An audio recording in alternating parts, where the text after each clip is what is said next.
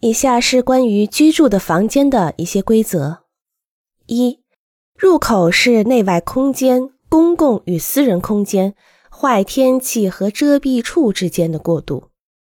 它向到访者介绍建筑、存放外套和包裹，是一个问候寒暄的地方。入口在外面的部分需要遮挡雨水，是就坐和等待的地方，是歇脚的地方。它的大小必须能容纳几个人同时站在门口。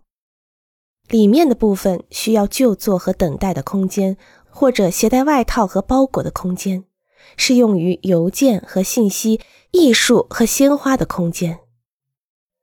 空间可以是私密的，或是雄伟的，同天花板高度、声音和临近房间的光照形成对比。在墨西哥，这种位于街道和院子之间的空间被称作门廊。二，厨房是很多房间的中心。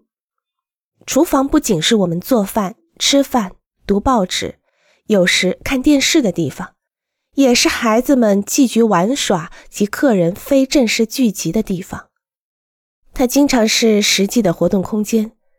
它可以被设计成一间大房子，有睡床和扶手椅子以及壁炉，或者它可以是一间小的实用单元，与生活或聚会空间离散地相关。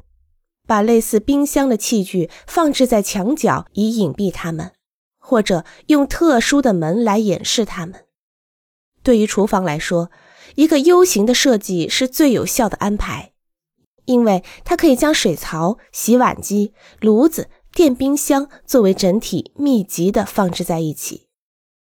我喜欢使用三步规则，也就是说，在三步之内拿到你需要的任何东西。我最喜欢的设计是允许一个人固定一只脚，不需要挪动脚步就可以到达水槽、洗碗机和电冰箱，而且仍然有一个很大的空间。